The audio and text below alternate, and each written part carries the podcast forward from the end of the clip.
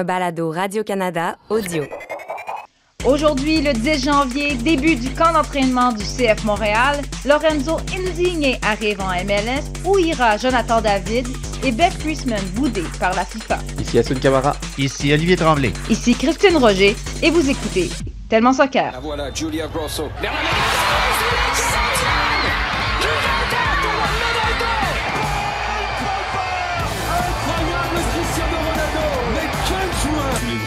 Grands venir un jour au Real Madrid. A giant goal for Sky Blue. Evelyn Vian look to get the final touch right on the doorstep. Marcus Rashford. Oh, glorious! That is a special one. Ahí está que vale el video, viene, viene, viene, viene, viene, gol.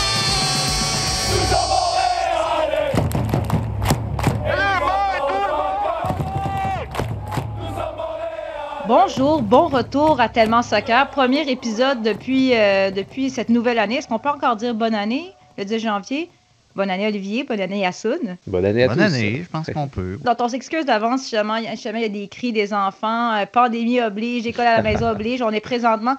Mais nous on l'a dit, on est globe-trotters, on est habitué de faire euh, des, euh, des balados à distance, certains en France, certains à Edmonton. Ben, aujourd'hui on est juste éparpillés aux quatre coins de la ville. Mais on est là pour parler, notamment les gars, du CF Montréal. Non, toujours pas de président, n'est-ce pas? Kevin Gilmore qui est parti le 2 novembre, mais on attend encore qu'il y ait une annonce. Assoun, est-ce que ton téléphone a sonné? Pas encore, j'attends, j'attends. non, non, je plaisante, mais on, on- on a vu par contre un Olivier Renard prendre des décisions et, euh, et communiquer comme un, comme un président, donc euh, à se demander si, euh, si le nouveau président n'est pas plus près qu'on ne le croit. Peut-être. Donc, c'est aujourd'hui, le 10 janvier, que le camp d'entraînement commence officiellement. En fait, aujourd'hui, c'est les, tests médicaux. Ensuite, on va commencer à s'entraîner à Montréal. Là, on a décidé de prolonger la période au Québec. Donc, on va rester ici jusqu'au 27 janvier. Et ensuite, on va s'envoler pour la Floride, euh, Orlando, ensuite euh, Fort Lauderdale. Et euh, évidemment, il y aura le Mexique le 13 février où on va prendre l'avion pour le match, les huitièmes de finale de la Ligue des champions qui a lieu le 15 février. Donc, ça s'en vient très, très vite. Et là, on a fait euh, quelques changements, petits changements pendant la saison morte, on peut dire. Oli, on est allé chercher le défenseur canadien Alistair Johnston. quand je, je vois l'équipe, je pense que c'est une équipe qui a beaucoup de, de promesses. J'ai vécu à Montréal pendant trois ans quand j'étais plus jeune. euh, et j'ai commencé à jouer au, foot euh, organisé ici à, Lakeshore. Pour cette raison, c'est it's kind of full circle. Uh, it comes back. J'ai été commencé en Montréal et maintenant, euh, maintenant je vais à Montréal encore. Un défenseur polyvalent de 23 ans. Est-ce que tu as été surpris personnellement de, de ce, ce mouvement de personnel de la part de Lier Renard? J'ai été très agréablement surpris. Euh, Johnston qui s'est révélé comme un, un- un- un joueur en progression constante, un joueur qui peut occuper plusieurs postes aussi. On l'a vu avec, avec l'équipe canadienne aussi. Tranquillement, pas vite, hein, le, le CF Montréal qui, lorsqu'il était l'impact, des fois on se demandait, hein, le contenu canadien parfois se laissait à désirer. Là, c'est vraiment rendu, on dirait, une espèce de, de, de lieu de rencontre pour les, les internationaux canadiens. Euh, c'est une embauche qui tombe totalement sous le sens. Il peut prendre un poste en défense centrale où est-ce qu'on ne s'attend pas nécessairement à ce que Wilfried Nancy passe à une défense à 4. Il peut être euh, il peut occuper le, poste, par exemple, que, Joel Waterman a, occupé pendant, euh, longtemps. Euh, on va sans doute brasser les cartes dans ce secteur de jeu-là, mais il peut aussi donner de la concurrence à droite. Non, franchement, j'aime beaucoup ce, mouvement-là et surtout, c'est quelque chose qui continue à asseoir l'expertise, si on veut, aussi du CF Montréal qui se fait une niche comme une des, une des équipes qui sait maîtriser le marché des transferts nationaux, euh, ben, nationaux, euh, États-Unis et Canada, au sein même de la MLS, aller échanger de- des montants d'allocation pour des joueurs. Euh, ça leur réussit bien quand on pense à un Kyoto, à un, à un Mihalovic. Donc, non, franchement, j'ai été très, très. je, je vois ça d'un très bon œil. Donc, ici, Johnston arrive à Montréal. euh, il est en terrain connu dans le sens où il connaît déjà plusieurs, ben, ses coéquipiers de l'équipe canadienne, Samuel Piette, James Pantemis, même Choignard.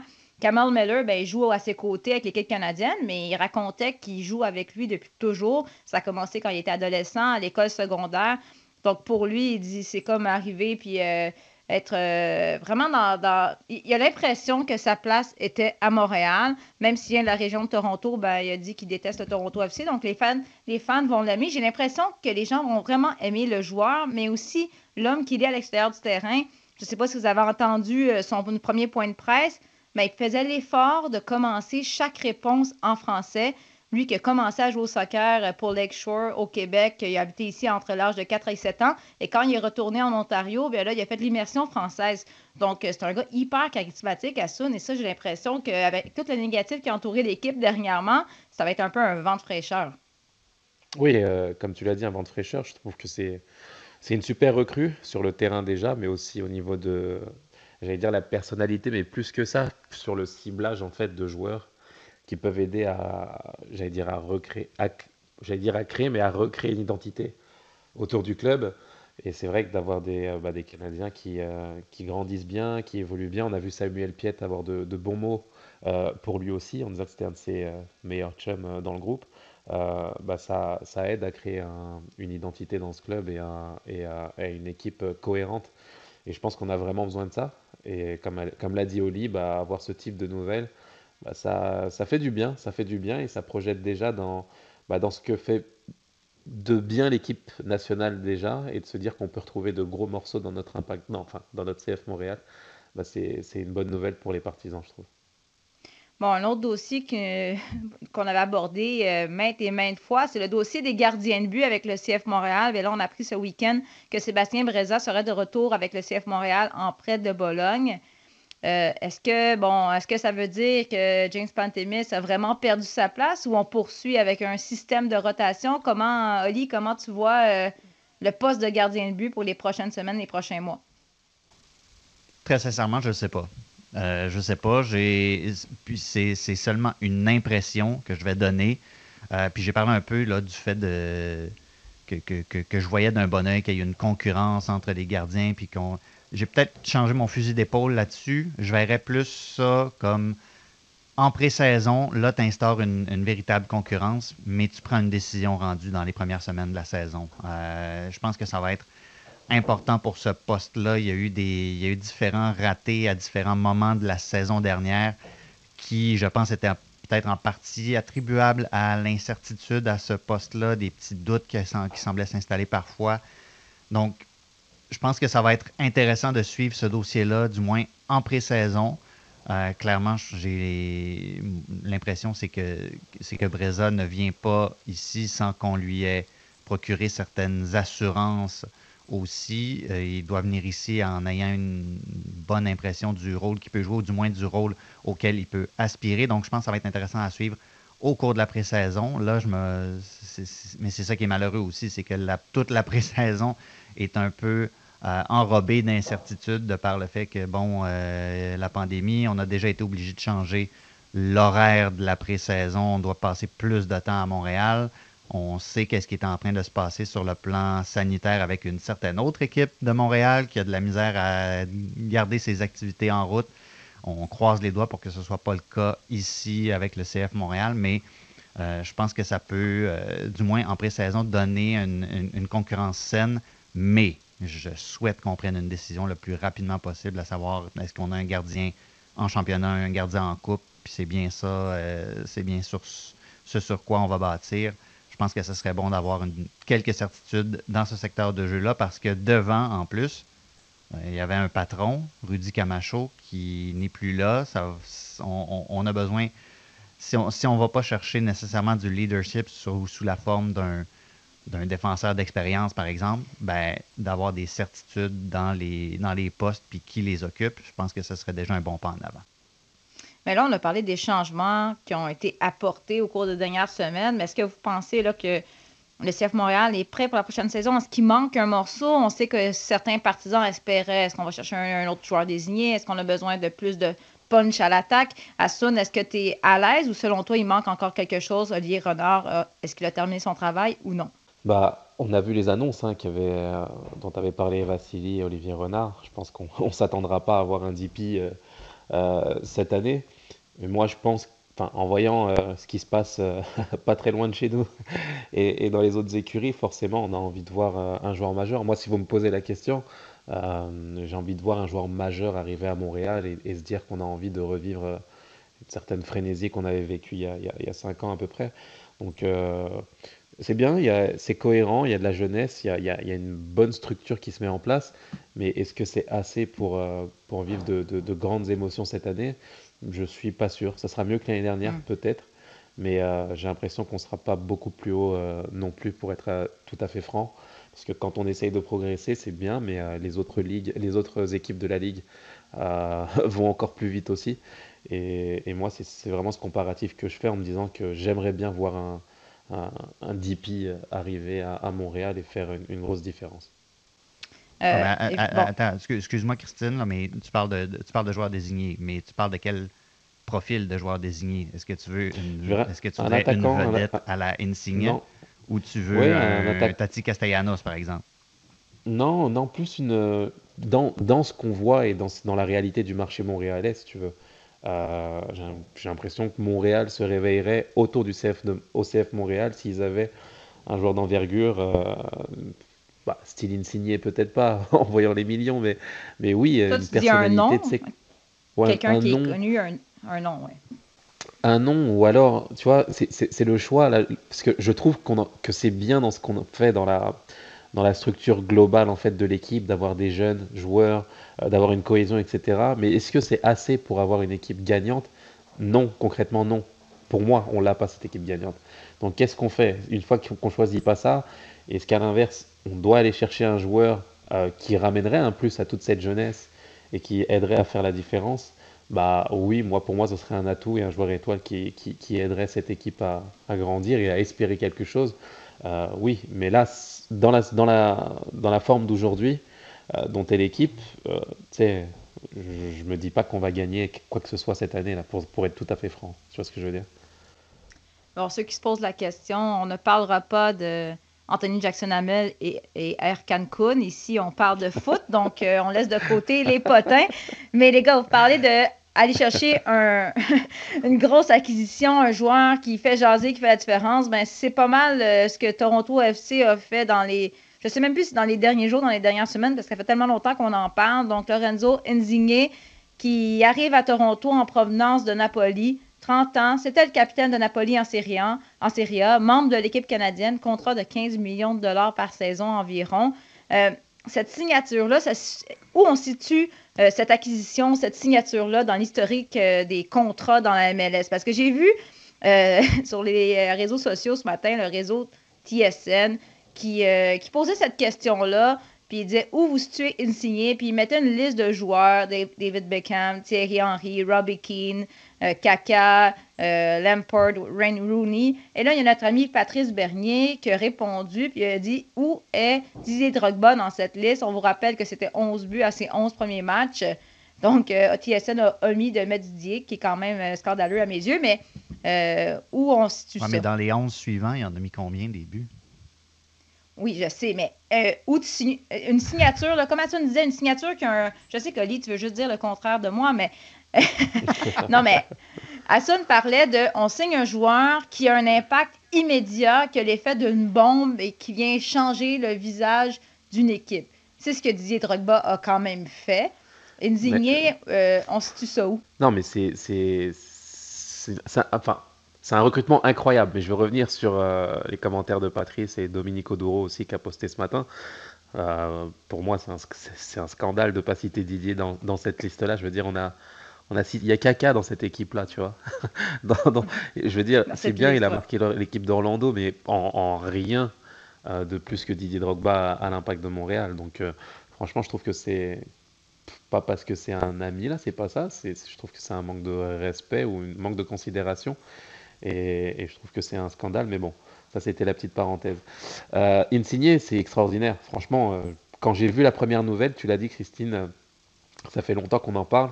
Je me suis dit, ah, euh, ok, c'est vrai que Toronto est capable de le faire, mais là c'est quand même gros. Là, je sais pas s'ils vont être capables d'aller pêcher, d'aller pêcher un si gros morceau, mais ils l'ont fait. Franchement, c'est euh, bah, bravo, j'ai envie de leur dire bravo parce qu'aller aller chercher un joueur de ce talent-là, qui peut avoir de, de, beaux jours encore devant lui en, Europe et aller le chercher et le ramener en MLS de cette façon-là, franchement, euh, bravo au Toronto FC. Ils ont mis les ambitions, ils ont mis beaucoup, beaucoup d'argent aussi.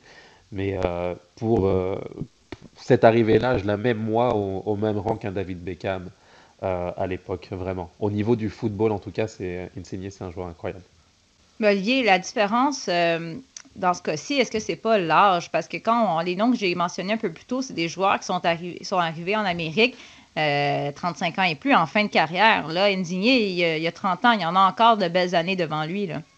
Oui, c'est exactement ça. Cela dit, euh, je, crois qu'il va avoir 31 ans quand il va arriver, parce qu'il va arriver seulement cet été.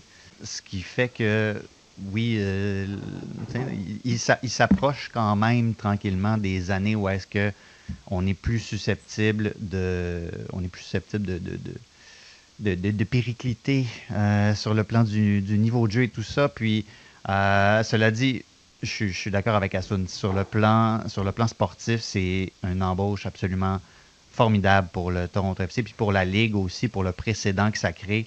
Euh, je pense que c'est un peu comme ça qu'il faut le regarder. Beckham a créé une forme de précédent. C'était comme le premier joueur désigné. La règle du joueur désigné portait son nom de manière informelle.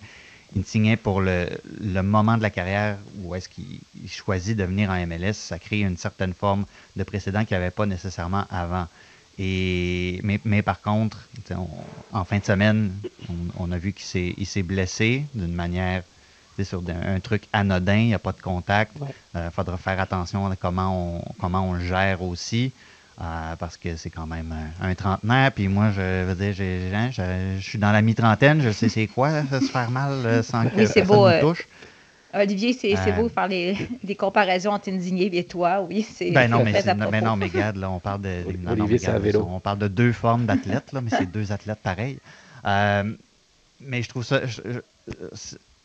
je suis, quand même, je suis quand même curieux de voir comment il va s'inscrire dans ce collectif-là à Toronto parce que, honnêtement, tu regardes à Toronto en ce moment, il n'y a pas grand collectif là non plus. Bob hmm. Bradley a une tâche immense à entreprendre.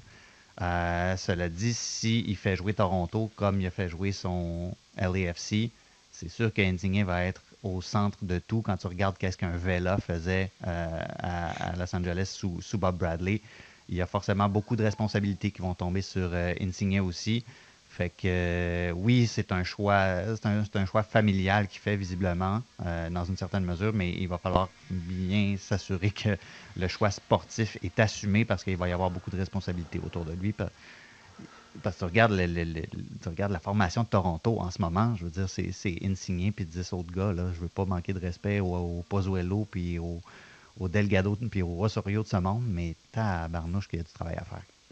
Oui, bien là, ce sera surveillé, tu l'as dit. Oli, on salue aussi la femme de, ta femme de ménage qui est derrière toi. Euh, on entendait l'aspirateur, voilà, c'est la pandémie.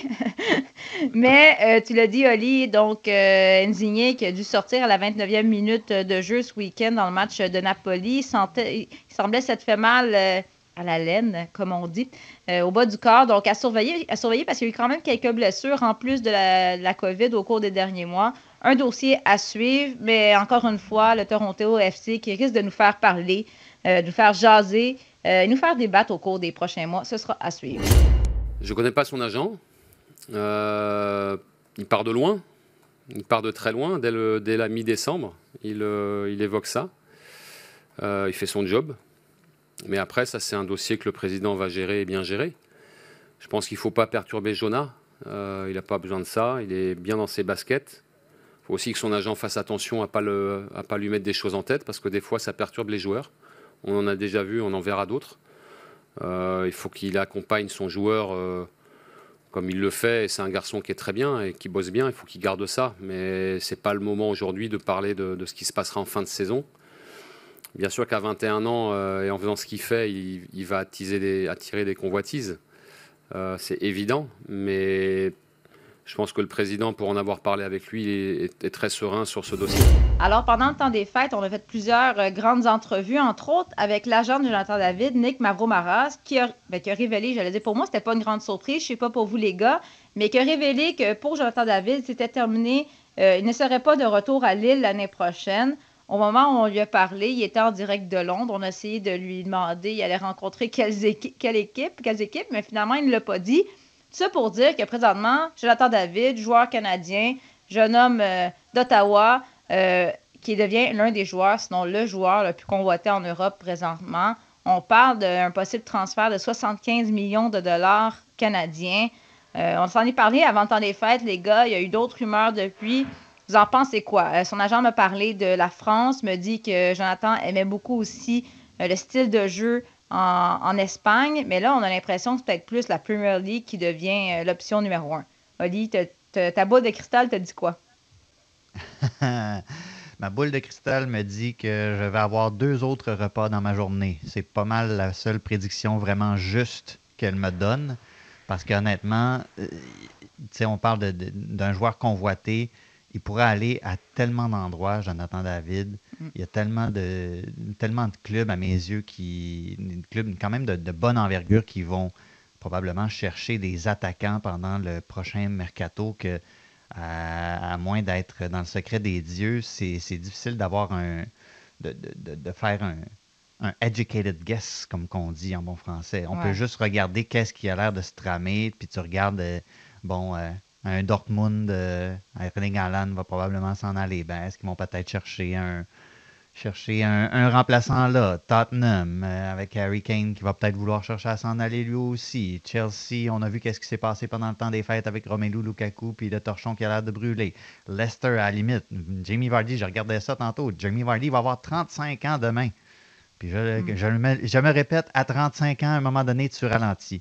Fait il y a toutes sortes d'options qui se posent euh, pour, pour Jonathan David et je suis absolument convaincu, comme on a pu le sentir aussi dans le balado pendant le temps des fêtes, que son agent et lui se frottent les mains parce qu'avoir une pléthore d'options comme ça, ça peut juste être euh, gagnant pour eux. Et je me répète, pas Arsenal, s'il vous plaît. C'est tout ce que je demande. Pas Arsenal. ben, J'ai l'impression, en fait, que Jonathan David, présentement, il veut aller dans un grand club de renom, un club historique, un Arsenal Liverpool, un... Ben, je pense pas qu'il va aller là, mais Arsenal, Christine, tu m'écoutes ben, je pense que je m'excuse, mais je pense que c'est peut-être ça qui va arriver. Mais moi, quand j'ai fait l'entrevue, honnêtement, puis qu'il me dit Ah, c'est sûr qu'il n'y a pas de retour à Lille l'année prochaine, pour moi, je pensais pas qu'on avait une nouvelle. Et là, ça a vraiment explosé. Là, ça Écoute, euh, notre balado a été partagé un peu partout en Angleterre et c'était selon Radio-Canada, Jonathan David quitte Lille. Euh, pour toi, Assum, il me semble que. Est-ce que tu es si surpris que ça? Il me semble que c'était une évidence que, qu'il avait fait son temps et qu'il allait changer d'équipe. Bah, une évidence euh, dans les, dans les couloirs, mais euh, c'est vrai que le dire de façon publique, et tu as eu, as eu la primeur d'avoir l'exclusivité pour ça, ça a été repris dans le journal L'équipe et dans, dans de nombreux médias en Europe, bah, forcément ça, ça a créé un écho parce que c'est un joueur qui est, qui est juste extraordinaire et qui a qui est un des plus gros potentiels pour, euh, pour les jeunes joueurs de, son âge aujourd'hui. Donc euh, forcément, euh, ça suscite de l'intérêt. Je pense que c'est bien, bien calculé aussi de la part de, de Nick, je pense, pour essayer de faire bouger les choses et de voir quel club se, se positionnerait au, mieux. Donc moi, je veux... Je là, pas me dire PSG, là. Toi, tu vas dire bah, PSG. Écoute, écoute pourquoi pas? Pourquoi pas? Parce que avec tous les joueurs, enfin, il y, a beaucoup de remous euh, au PSG aujourd'hui. Icardi qui n'est pas dans la meilleure des formes, Mbappé qui pourrait partir et d'autres joueurs qui, pourraient, qui pourraient partir aussi. Euh, ça, peut être, euh, ça peut être une équipe intéressante pour lui. Maintenant, j'ai comme le sentiment que, je sais pas moi, je l'aurais plus vu en Angleterre personnellement. Euh, lorsque je l'ai rencontré, on je l'ai imaginé d'ailleurs à Liverpool euh, pour, pour apprendre ses gammes et, se développer par la suite là-bas. Mais, euh, mais ça va être très intéressant de voir quelle trajectoire il va suivre et de voir dans quel championnat il va atterrir parce que c'est juste un joueur extraordinaire. Tant qu'il ne s'en va pas dans un cimetière à jeunes espoirs comme Arsenal. Arsenal, je suis d'accord avec toi pour le coup. Et Newcastle. Mais, mais ça, il y, a de l'intérêt de poser d'Arsenal. Ouais, et... Pour une fois, tu es d'accord. Ça va être un dossier assez évidemment pour Jonathan David, mais on, va aussi avoir la chance euh, de voir euh, ce joueur avec l'équipe canadienne, le Canada qui poursuit son parcours vers la Coupe du Monde euh, ce, mois-ci au Honduras, puis le 30 janvier à Hamilton. Donc, on va avoir l'occasion d'en reparler plus longuement la semaine prochaine. parlons un peu de foot féminin parce que ça aussi, ça fait jaser dans les dernières semaines. Il y a eu plusieurs nouvelles qui sont sorties. Euh, commençons par Stéphanie Labbé, qui fait partie des trois finalistes au titre de meilleure gardienne de but féminine de la FIFA. Euh, pas une grande surprise ici. En fait, la surprise, ce serait, selon moi, je ne sais pas qu'est-ce que vous en pensez, ce serait qu'elle ne remporte pas ce titre-là. Euh. Ah, ben. Moi, moi, je lui Ben- donnerais. Moi, je lui donnerais, soyons, soyons bien clairs, mais j'ai En fait- appris avec le temps à me méfier de ces prix-là. Je ne suis pas en train de te parler de mérite ou qu'il y a Ok, des... ouais. Je te le dis, moi, moi, je, moi, je le donnerais à Stéphanie Labbé pour ce qu'elle a réussi euh, sur la scène internationale. Je pense que c'est sans équivoque. Mais si tu parles de ce qu'on réussit sur la scène internationale, qui serait sans équivoque, ben Beth Priestman serait retenue parmi les sélectionneuses de l'année. tu sais. Je comprends ton point, c'est que, bon, il y en a qui parlent de- snob, euh, mais je sais pas si c'est ça le problème. Mais oui, Stéphanie Labbé le mérite, mais quand on regarde, tu parles du titre d'entraîneur d'une équipe féminine, on a décidé de bouder Beth Priestman. Louise Cortez, entraîneur de l'équipe de l'Ukraine, Emma Hayes, Chelsea, Sarina Wigman d'Angleterre, mais pas de Beth Priestman. Donc, je comprends ton point que tu crois qu'elle qu'elle le mérite, mais est-ce qu'elle va l'emporter? C'est un autre débat. Hassan, euh, t'es- est-ce que tu es un peu euh, d'accord cette fois-ci? Deux fois de suite d'accord avec Olivier ou non? Pour le coup, oui, Olivier, c'est. euh, écoute, on part sur de bons, sur un bon rythme pour cette, nouvelle année. Une nouvelle année. Mais-. Exactement. Non, non, je suis d'accord, je suis d'accord avec lui. C'est vrai qu'il faut donner euh, l'importance euh, méritée au trophée individuel de, de cette sorte-là, parce que moi, sincèrement, depuis le Ballon d'Or, enfin, depuis le dernier Ballon d'Or, je suis un, peu- perdu avec tout ça, et, euh, et, j'ai envie de prendre du recul là-dessus, de se dire, bah, écoute, euh, ils attribuent des des euh, des, titres individuels de façon très très subjective. Comme tu l'as dit, il n'y a aucune. Je veux dire, si Steph Labbé le, prend, je comprends pas pourquoi la sélectionneur ne, ne- ne le prend pas non plus, tu vois, de l'autre côté. Euh, mais bon, c'est euh, des choix euh, aléatoires et puis il faut, faut vivre avec aujourd'hui. Moi, je, je prends beaucoup de recul maintenant aujourd'hui sur les, sur les choix individuels depuis que Benzema et Mbappé n'ont pas, n'ont pas remporté le Ah, évidemment. Euh, dans le monde soccer féminin, il y a eu euh, énormément de mouvements, entre autres dans la NWSL. Ben écoute, il faudrait prendre un balado uniquement pour parler de ça. Euh, mais il y a des filles de chez nous, notamment Vanessa Gilles, qui a quitté la D1 Arkema, les Girondins Bordeaux, pour se joindre à l'équipe d'expansion Angel City FC. Oli, euh, est-ce que tu as été surpris euh, de, de- de cette décision de la part de Vanessa? Euh, un petit peu, un petit peu. Je pensais que je pensais qu'elle avait quand même ses assises euh, en Europe, euh, qu'elle y avait fait une belle carrière jusqu'ici. Euh, cela dit, c'est quand même parmi les, projets intéressants en NWSL, c'est à l'heure actuelle un des deux ou trois plus intéressants. En plus, tu, tu pars sur une, page totalement blanche. Euh, on commence un nouveau club là-bas avec tout ce qu'on sait déjà sur ce club-là, les investisseurs, les investisseuses qu'il y a derrière euh, cette, euh, cette entreprise-là, cette organisation-là. Donc, c'est l'occasion pour elle aussi de, de- de revenir à la maison un petit peu, de se rapprocher de la maison, de continuer à, à aussi euh, côtoyer d'autres d'autres coéquipières en, en- en- en équipe nationale. Il y en a d'autres euh, en NWSL aussi. Mais non, c'est ça. Moi, ça- moi ça m'a quand même- ça quand même surpris parce que je pensais que la suite, honnêtement, je pensais que la suite logique pour elle, quand tu regardais un peu comment le championnat en France est, constitué, j'étais j'étais convaincu qu'il y avait une place pour elle dans une des, dans, dans une des grosses cylindrées de ce championnat-là. Cela dit, quand on parle d'une équipe qui va aspirer aux grands honneurs, qui va la mettre en valeur, qui va lui permettre de continuer à s'établir parmi la formation de Beth Priestman, ben Angel City, c'est une de ces équipes-là qui va lui permettre de qui va lui permettre justement de, poser ses arguments puis de prouver à Beth Priestman, regarde, je suis prête à, prendre encore plus euh, de galons au sein de cette équipe-là. J'ai l'impression qu'elle va obtenir évidemment beaucoup de visibilité avec cette équipe-là. C'est une équipe qui, au, au niveau du marketing, est loin en avant de toutes les autres équipes de NWSL présentement. Et Vanessa Gilles a beaucoup parlé des valeurs de l'équipe, donc on a l'impression que c'est peut-être ça qui l'ont convaincu. Euh, bon, évidemment, un peu de tellement vient. Pour commencer l'année, on a parlé avec Evelyne Vient pendant le temps des fêtes pour une, euh, une, un- une entrevue spéciale et on a appris euh, juste avant euh, Noël, je me trompe pas, qu'elle quittait la WSL pour la Suède, où elle va retrouver une certaine Gabrielle Carl.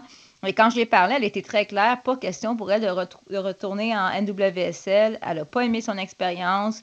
Euh, elle déplore un peu que, bon, peut-être à part le Spirit de Washington, on ne donne pas vraiment la chance aux jeunes.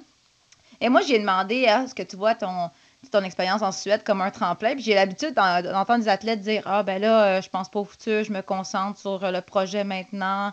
Mais Evelyn est comme, non, non, moi, j'ai un plan, là, je suis une fille très cartésienne. c'est un tremplin. Ensuite, je vise les grandes ligues, les grandes équipes en France, le FC Barcelone, quelque chose comme ça. Asun, ça, c'est le genre d'attitude que, toi, tu aimes chez un athlète. Hein? Oui, c'est sûr, elle, assume justement ses ambitions. Après, ça peut être euh, délicat et pris à double tranchant parce que pour le club qui l'accueille, de dire ou même les partisans, de dire qu'elle est là juste euh, pour, euh, pour un passage et, partir par la suite. Ça peut être des fois mal interprété, mais euh, du côté de l'athlète, moi non, au contraire, j'aime bien quand on, quand on assume justement ses positions, mais aussi ses ambitions. On sent qu'à la fin, qu'elle a envie de bah, d'aller au maximum de son potentiel et de et d'atteindre les, les, grandes ligues aussi. Donc moi je, dis bravo à, ça et, et, et, comme on l'a dit, hein, il hein, y, a, y a personne qui va l'aider en fait en dehors de en dehors d'elle-même. On a vu son parcours qui est un peu euh, où, on sent que qu'on ne lui fait pas facilement confiance, qu'il faut qu'elle en arrache et qu'elle aille chercher les choses. Donc euh, euh, c'est par ce biais-là qu'elle va réussir à, évoluer, par le fait d'avoir 100% confiance en elle et de se fixer des objectifs super hauts, parce que on l'a vu, hein, il n'y a pas de cadeau aujourd'hui pour elle et c'est par là qu'il faudra passer. Elle a quand même mentionné qu'elle avait l'impression que sa réputation en France, euh, en Europe, était peut-être supérieure à celle qu'elle a en NWSL, entre autres à cause de son parcours, euh, son prêt au Paris FC, qui a été vraiment un franc succès. Oui, peut-être qu'elle a un peu trop parlé pendant le balado, elle doit se dire, ah, tellement soccer, c'est pas écouté en Suède, mais qui sait, on a bien vu avec notre entrevue avec l'agent Jonathan David qu'on est écouté en France et en Angleterre maintenant. Donc, qui sait, on va suivre euh, ce dossier-là. Evelyne et Gabriel, Evelyne Bien, Gabriel Card qui ont quitté le Québec, je crois, hier au cours des derniers jours pour aller s'entraîner en, révision de, écoutez, moi, le championnat ou la Coupe de Suède. Olivier, tu sais-tu, c'est quoi la compétition qui s'en vient?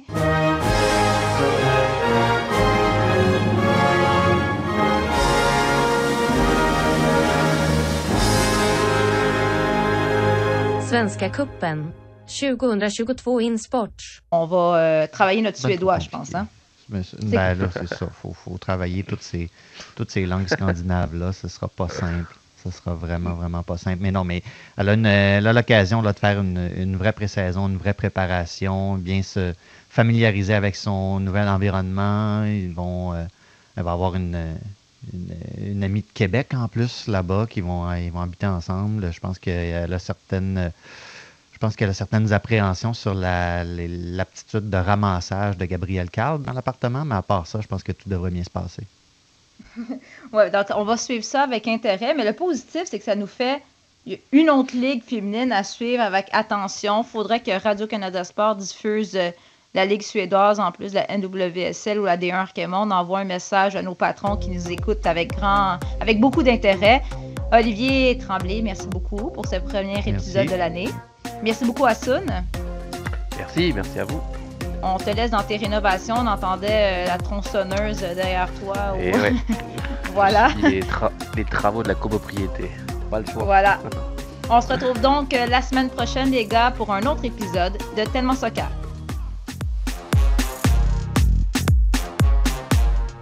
Sur tous les terrains et sur tous vos appareils, Radio-Canada Sport.